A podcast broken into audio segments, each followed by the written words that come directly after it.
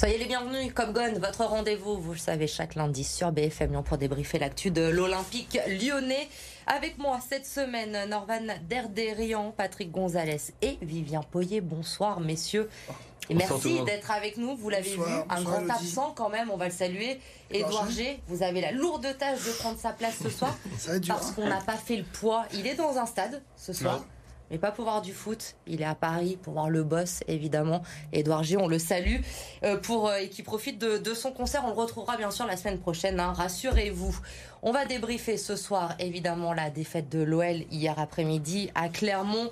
Mais d'abord, honneur aux dames parce que nos Lyonnaises, elles gagnent, elles, et ça fait du bien. Dixième Coupe de France ce week-end. Et surtout, je voulais qu'on revienne ce soir sur cette émotion les larmes de Jean-Michel Aulas au début du match sur la pelouse et à la fin, regardez Wendy Renard, la capitaine de l'OL, qui lui offre ce trophée. C'est lui qui va soulever cette dixième Coupe de France euh, pour euh, l'Olympique lyonnais, un président très ému évidemment 35e trophée avec ces féminines de l'OL, ce club qu'il aime tant, cette section féminine qu'il aime tant. Jean-Michel Aulas, c'était un peu un symbole de, terminer sur cette victoire. Pour lui, on va l'écouter, Jean-Michel Aulas, après le match.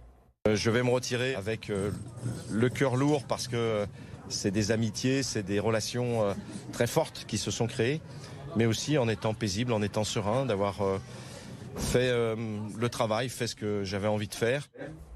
Patrick, hein, Jean-Michel Aulas ému aux larmes. L'image est, rare, évidemment. C'est rare de, le voir comme ça pour cet homme qui a donné 36 ans de, sa vie à, ce club.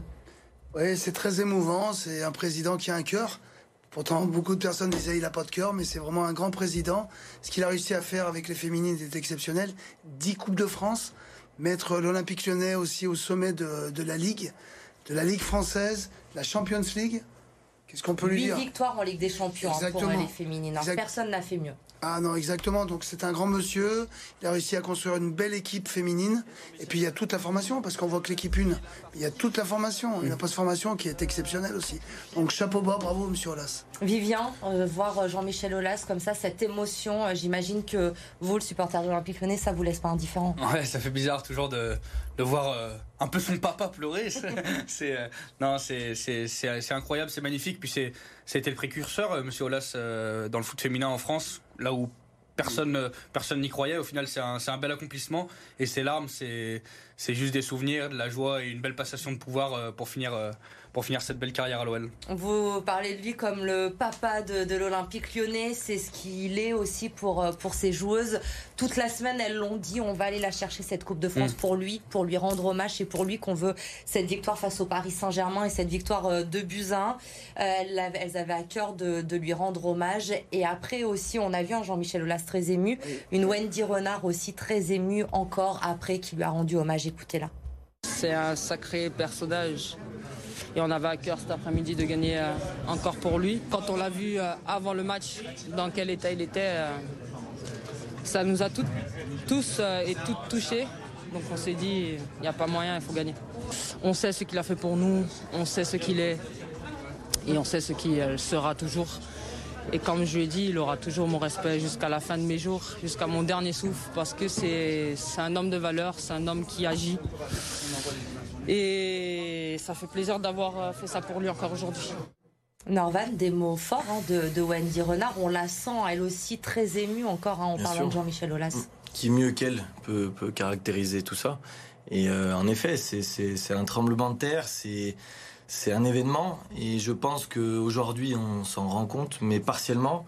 Et dans, dans, le futur, on réalisera en, avec un petit peu de recul ouais, tout ce qu'il a fait et tout ce qui est en train d'être fait, puisque je suis persuadé que ce qu'il a mis sur le papier, ce qu'il a, pensé, ce qu'il a construit, ça, ne va qu'augmenter sur les prochaines décennies. Un départ euh, précipité de Jean-Michel Aulas il y a une semaine. On l'a appris euh, par voie de, communiqué euh, d'OL Group. Il le dit, je parle le, cœur lourd. Vous avez été surpris par cette annonce, ce, départ, même si on savait que ça allait arriver. Mais est-ce que ça n'arrive pas un peu rapidement comme ça? Si, le, timing, il est, très surprenant. Diane Lovren en, en, parlait en conférence de presse. la forme, elle est pour moi catastrophique, irrespectueuse par rapport à ce qu'il a construit. Maintenant, euh, il, avait conscience aussi du risque quand il, a, il, a, démarré un petit peu la machine. Donc voilà, c'est une personne très forte et je pense pas que ce, petit couac de, de, de fin sur la forme l'impacte. Patrick, vous qui êtes président de, de l'AS Saint-Priest depuis 8 ans, vous n'avez pas encore la longévité de, Jean-Michel Aulas, qui a passé 36 ans à la tête de, l'Olympique lyonnais. Jean-Michel Aulas, on l'a dit, euh, tout le monde est unanime. C'était une personnalité clivante. On l'a aimé, on l'a détesté. Tout le monde salue ce qu'il a fait parce que c'était aussi avant tout, Patrick, un président bâtisseur qui avait une, vision du, du foot un peu en avance des autres peut-être. Moi, je pense qu'il était précurseur, bâtisseur, que ce soit pour les féminines ou les masculins. Ce qu'il a réussi à faire, bah, il y a peu de présidents qui l'ont fait. Regardez aussi le groupe Ama Stadium. C'est le seul. Il, est, il a toujours un temps d'avance sur tout le monde. Je ne sais pas si plus tard il y, a, il y, aura un autre président qui pourra faire de même, mais euh, moi je dis, je tire ma révérence parce que c'est vraiment un, très grand monsieur et il y a peu de présidents qui lui arrivent à la cheville. Et puis malgré tout ce qui se dit, on peut le critiquer, etc. Je dis à n'importe qui, faites-en de même. Il y a très peu de gens qui pourraient en faire pareil. Hein. Vous le connaissez, vous l'avez rencontré plusieurs fois, évidemment, euh, Jean-Michel Aulas. Quel euh, souvenir, s'il y en avait qu'un à retenir de votre relation avec lui, ce serait lequel? Quelqu'un de chaleureux, euh, quelqu'un de proche et puis charismatique. Très charismatique. Et maintenant, l'ère américaine qui s'est ouverte, Norvan, avec John Textor. Quel avenir pour le club? Est-ce qu'on doit s'inquiéter? Parce que, effectivement, l'Olympique lyonnais, pour tous, c'est Jean-Michel Aulas. Je pense qu'il va falloir un, temps de transition parce qu'on n'est pas habitué. Euh, moi, le premier, depuis tout petit, euh, la, figure de proue, c'est lui. Donc, euh, tout ce qui a pu se passer, eh ben, je pense que ça, entre dans l'histoire et il faudra s'en servir pour, construire la suite. Maintenant, personnellement, je trouve que c'est beaucoup trop tôt pour anticiper et voir comment les choses vont se dérouler. Euh, par contre, il faudra pas se tromper sur les orientations, sur la politique sportive. Moi, je vais parler de ce que je maîtrise. Et, et il, faut, il faut considérer les choses avec beaucoup de sérieux. Donc, j'ai aucun doute euh, là-dessus. Par contre, les positionner les bonnes personnes aux beaux endroits, avec peut-être quelqu'un du cru, ça c'est une idée, euh, encore une fois, très personnelle, mais chez nous, c'est important. Il faut qu'il fasse attention. John Textor, il l'a dit pour le moment. John Textor est président, euh, directeur général par intérim avant de, trouver la bonne personne. Jean-Michel Aulas a été évidemment, c'était la moindre des choses, nommé euh, président euh, d'honneur. Il faut choisir pour succéder à Jean-Michel Aulas quelqu'un qui est du club, un pur lyonnais, quelqu'un qui connaît l'Olympique lyonnais, Patrick Il faut quelqu'un du cru. Il faut un Français déjà. Parce que je pense que la mentalité américaine n'est pas du tout notre mentalité française. Les anglo-saxons sont différents dans la façon de jouer, de concevoir les choses, de fabriquer, de créer des entreprises. Et là, il faut vraiment un lyonnais. Voilà, quelqu'un du cru pour donner cette dynamique, influer cette dynamique que nous n'avons pas depuis euh, plus de trois ans pour la Coupe d'Europe et le reste. Allez, question euh, compliquée peut-être, mais on va se mouiller un petit peu dans Cap Gun, on, aime ça. Si vous deviez lancer des pronostics, la personne idéale pour succéder à Jean-Michel Aulas, ce serait qui? John Textor nous écoute, attention. Aujourd'hui, euh, j'en ai aucune. Aucune personne ah, pour l'instant. Je n'ai personne. Je ne sais pas si vous en avez une, mais pour l'instant, je vois pas qui pourrait. Non, question euh, compliquée. Question compliquée, euh, mais on parle d'un monument. Mm. Euh, on remplace pas un monument. Donc, on bâtit un monument. non, c'est difficile. Maintenant, c'est sur les profils. Est-ce qu'il faut la même personne? Est-ce qu'il faut quelqu'un qui soit qui soit uniquement directeur exécutif, qui soit uniquement sur le sportif, des dissociés?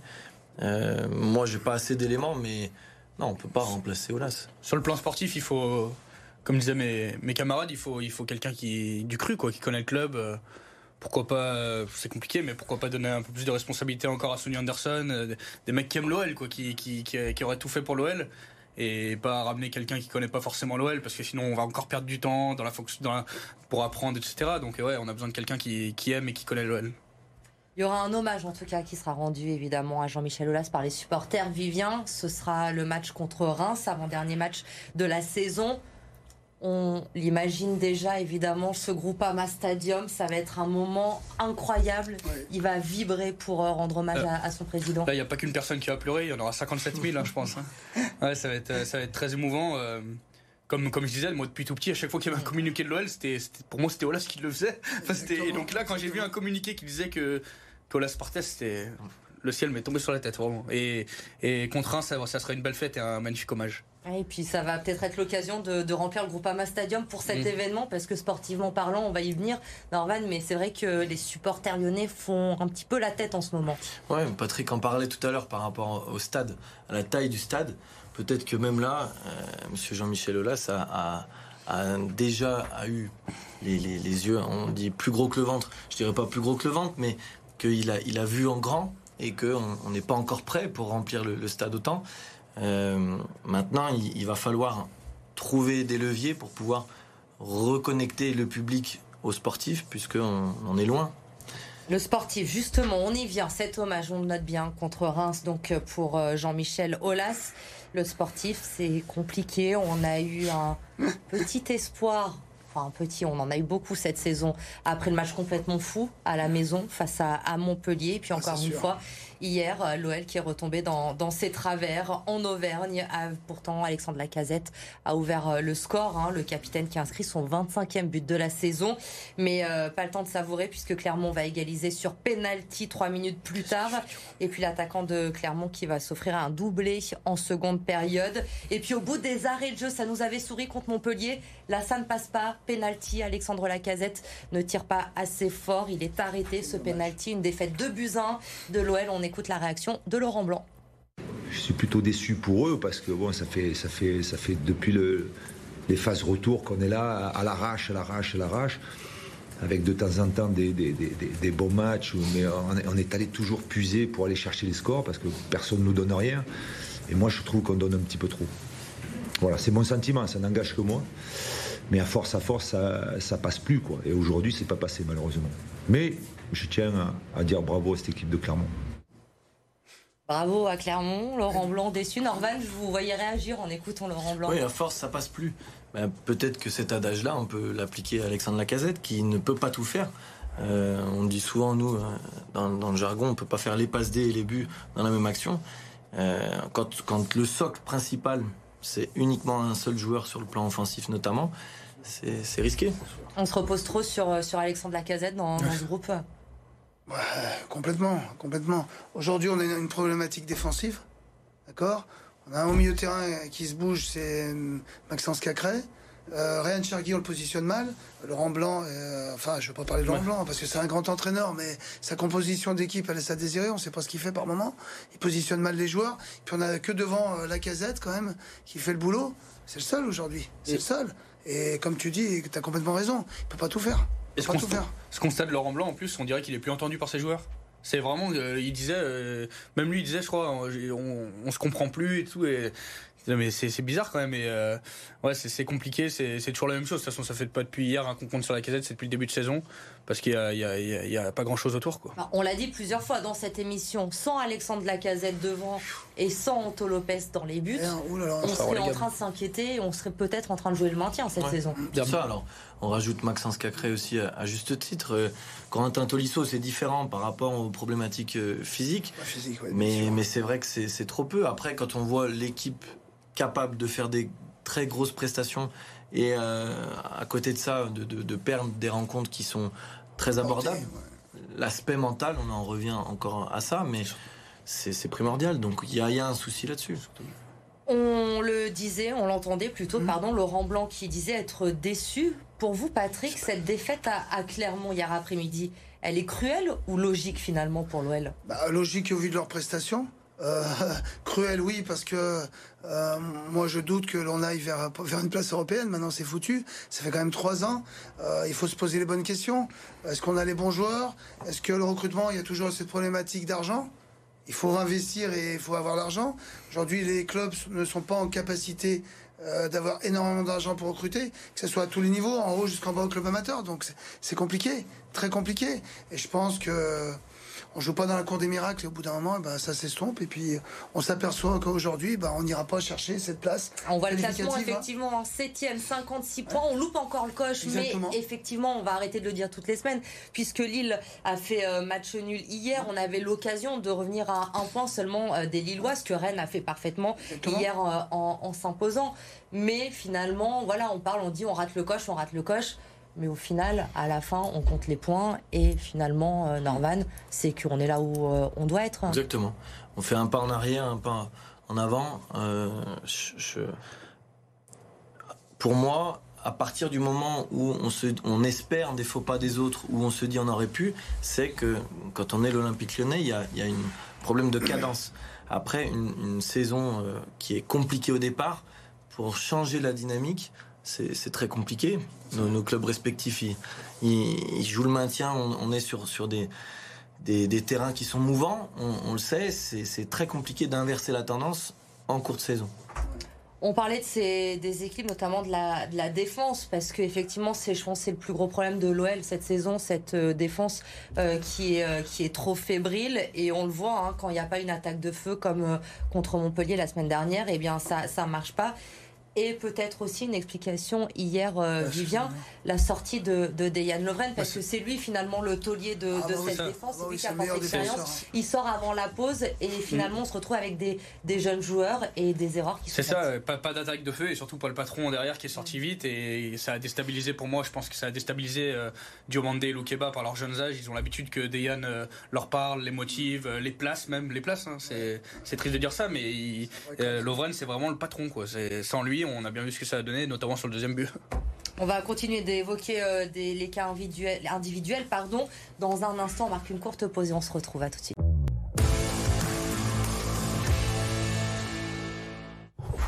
C'est la seconde période. Les top flops, bien sûr, de ce Clermont OL. Ce soir, Patrick, je l'ai dit, vous remplacez Edouard G. Donc vous allez défier Norvan et Vivien ce soir sur les tops et sur les flops. Alors, On commence avec euh, ce qui vous a. Oh là, je vous sens motivé. les flops. Non, on commence par les bons. On commence par ce qui est bien Ah, quand qui même. bien, alors pardon. Bon, c'est quand même assez compliqué de trouver des choses bien. Donc on va mettre. Laissez-moi. les- Ah, Attendez, laissez-moi les annoncer, s'il Ah, vous pardon. Vous avez choisi Patrick, le buteur, Alexandre Lacazette et Vivien, lui. Il essaye de séduire Edouard, même à distance. Vous avez pris son, son pensé. chouchou, Maxence Cacré. Allez-y, Vivien. Et pourtant, je suis pas le plus grand défenseur de Maxence Cacré qui, euh, qui fait un peu le grand 8 quand même euh, depuis, dans cette deuxième partie de saison. Et là, on a eu la chance, il était sur une, une bonne période. C'est simple, on a vu que lui au milieu de terrain, dans les transitions, dans le pressing. Dans le pressing, c'était super important. hein.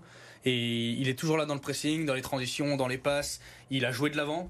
Ce qu'il faisait un peu moins dernièrement, il a joué de l'avant. Quand on, il a le ballon, il cherche pas à aller derrière. Il cherche bien à s'appuyer sur la casette notamment. Après sur les côtés, c'était pas Barcola, donc c'était un peu plus compliqué de les lancer, etc. Mais euh, ouais, Cacré, il m'a, il m'a bien plu. Il c'est un beau visage et il compte bien finir cette, euh, cette, cette saison, je pense. Défendez-vous, Patrick, avec Alexandre Lacazette. Très bien dit ce qu'il a dit. Mais alors moi je, moi, je préfère Alexandre Lacazette. Pourquoi? Parce que c'est un buteur. Malheureusement, il rate le penalty. À un but près, il égalait Mbappé en étant septième au classement, mais s'il était premier, il aurait combien de buts 36. Il va s'excuser auprès des pub- du public, un cadre, un meneur, quelqu'un de bienveillant.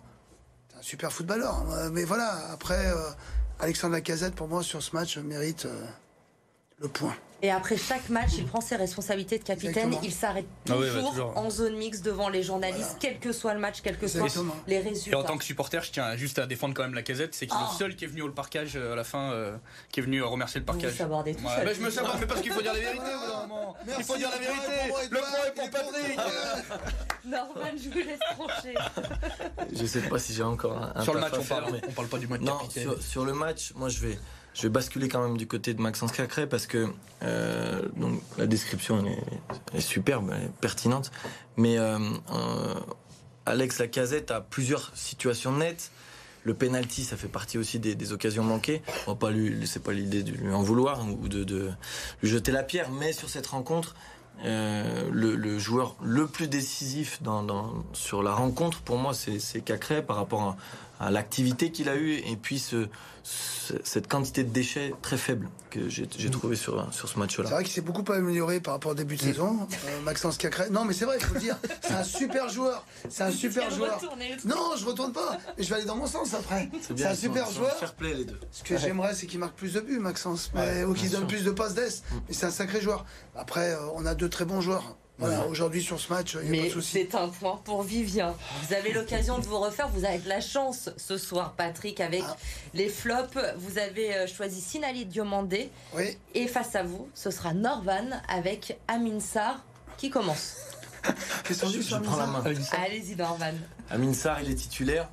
on attend toujours des choses, on attend de voir pourquoi ce joueur-là a été recruté à ce montant-là. On attend de voir quand est-ce qu'il va démarrer euh, vraiment de manière nette sa, saison à l'OL. Et alors jusqu'à maintenant, on dit on y a une adaptation, il y a une adaptation, mais le temps passe et on voilà, on voit qu'il sort quand même encore très tôt dans la rencontre. Il y a, il y a beaucoup trop peu de choses. Donc après, c'est il y a sûrement des raisons. Il y a, il y a quand même euh, un, jeu de passe qui est plutôt intéressant, mais en termes de velléité offensive, non, moi je reste sur ma fin. Avec Patrick, Sinali Diomandé. Que dire C'est beaucoup de matchs où il se trouve sur un but, sur un penalty, enfin, est responsable. Au bout d'un moment, faut arrêter. On est défenseur. C'est pour éviter que Lopez il encaisse des buts. Et si à un moment on fait une erreur, Lopez est là. Mais au bout d'un moment, répétition, répétition, répétition, positionnement mal positionné. Lovren, toujours exactement. Lovren, faut toujours qu'il vienne couper. Oh, au bout d'un moment, garçon, t'es pro. Oh, Oh, travaille, travaille, arrête de faire des erreurs. Il faut, il faut y arriver. Il faut qu'il y arrive. Vous voulez pas aller faire un petit tour aux entraînements de l'OM pour. Euh, de toute façon, ça ne servira, à rien, ça servira à rien. Je suis trop vieux, 55 ans, on va dire c'est quoi ce homme qui nous donne des conseils À bout d'un moment, le football, on l'a depuis l'âge de 6 ans, on, le sent. Et on écoute les anciens. On peut peut-être les écouter, donc au bout d'un moment, fais attention. Et puis dans ton positionnement, ton placement, euh, c'est souvent euh, catastrophique. Je sais pas ce que vous en pensez, messieurs. Le message est passé. À qui vous donnez le point? J'avais choisi Sinali Diomandé à la base, donc euh, je vais rester dans ma, dans ma lignée. Non, en vrai... non, non, non, non, en vrai, que ce soit franchement, le mec il se mouille pas encore.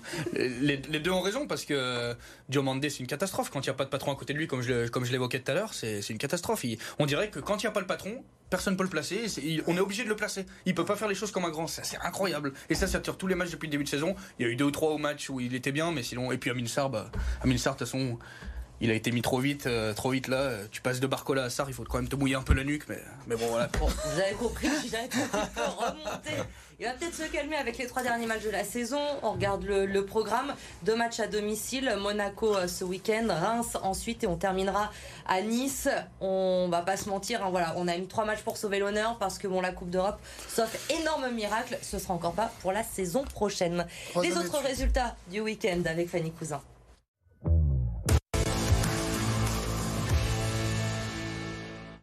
Le nul miraculeux du Loup hier en top 14 face au Stade français. Totalement dépassé en première période, le club rodanien encaisse 4 essais et rentre au vestiaire mené 28-0. À la reprise, les hommes de Xavier Garbajosa trouvent enfin la faille grâce à Taofi Fenoua. Revigoré, le Loup refait alors progressivement son retard par regard d'abord, puis Saguinadze et Vérédamou. Une pénalité de second redonne l'avantage aux Parisiens à la 79e minute, mais là encore les Lyonnais reviennent avec Sopoaga qui arrache le nul sur pénalité. Score final 31 partout. Le Loup jouera sa place en phase finale lors de la dernière journée à domicile contre Bayonne dans 15 jours. L'exploit de l'Asvel féminin qualifié pour la finale de la Ligue féminine de basket. Mal embarqué après leur large défaite à Bourges à l'aller et un déficit de 13 points, les Lyon savaient que seule une énorme performance les envirait en finale et elles l'ont fait. Devant de 10 points à la pause, les joueuses de David Gauthier ont pu compter sur une Blake Dietrich étincelante pour creuser l'écart et finalement s'imposer de 20 points après un dernier carton de haute volée. En finale, l'Asvel affrontera Villeneuve d'Ascq pour un choc au sommet entre le premier et le second de la saison régulière. Premier match mercredi. Et puis du tennis et l'élimination de Caroline Garcia dès le troisième tour du tournoi WTA 1000 de Rome. La numéro 4 mondiale battue par la Colombienne Camila Osorio, centième au classement dans un match longtemps perturbé par la pluie. La rencontre a été interrompue un peu plus d'une heure au début du second set. Une pause forcée qui n'a pas permis à la Lyonnaise déjà menée 6-4-1 partout dans la deuxième manche de renverser le match. Ses 42 fautes directes lui ont été fatales. Elle s'incline finalement en 2-7, 6-4, 6-4 et 1h43 de jeu. Une contre-performance de plus ce qui inquiète à un peu plus de deux semaines de Roland Garros. Allez, on se retrouve la semaine prochaine pour débriefer le match contre Monaco. Merci, messieurs. Merci et bonne soirée. Merci, Elodie. Merci, Elodie.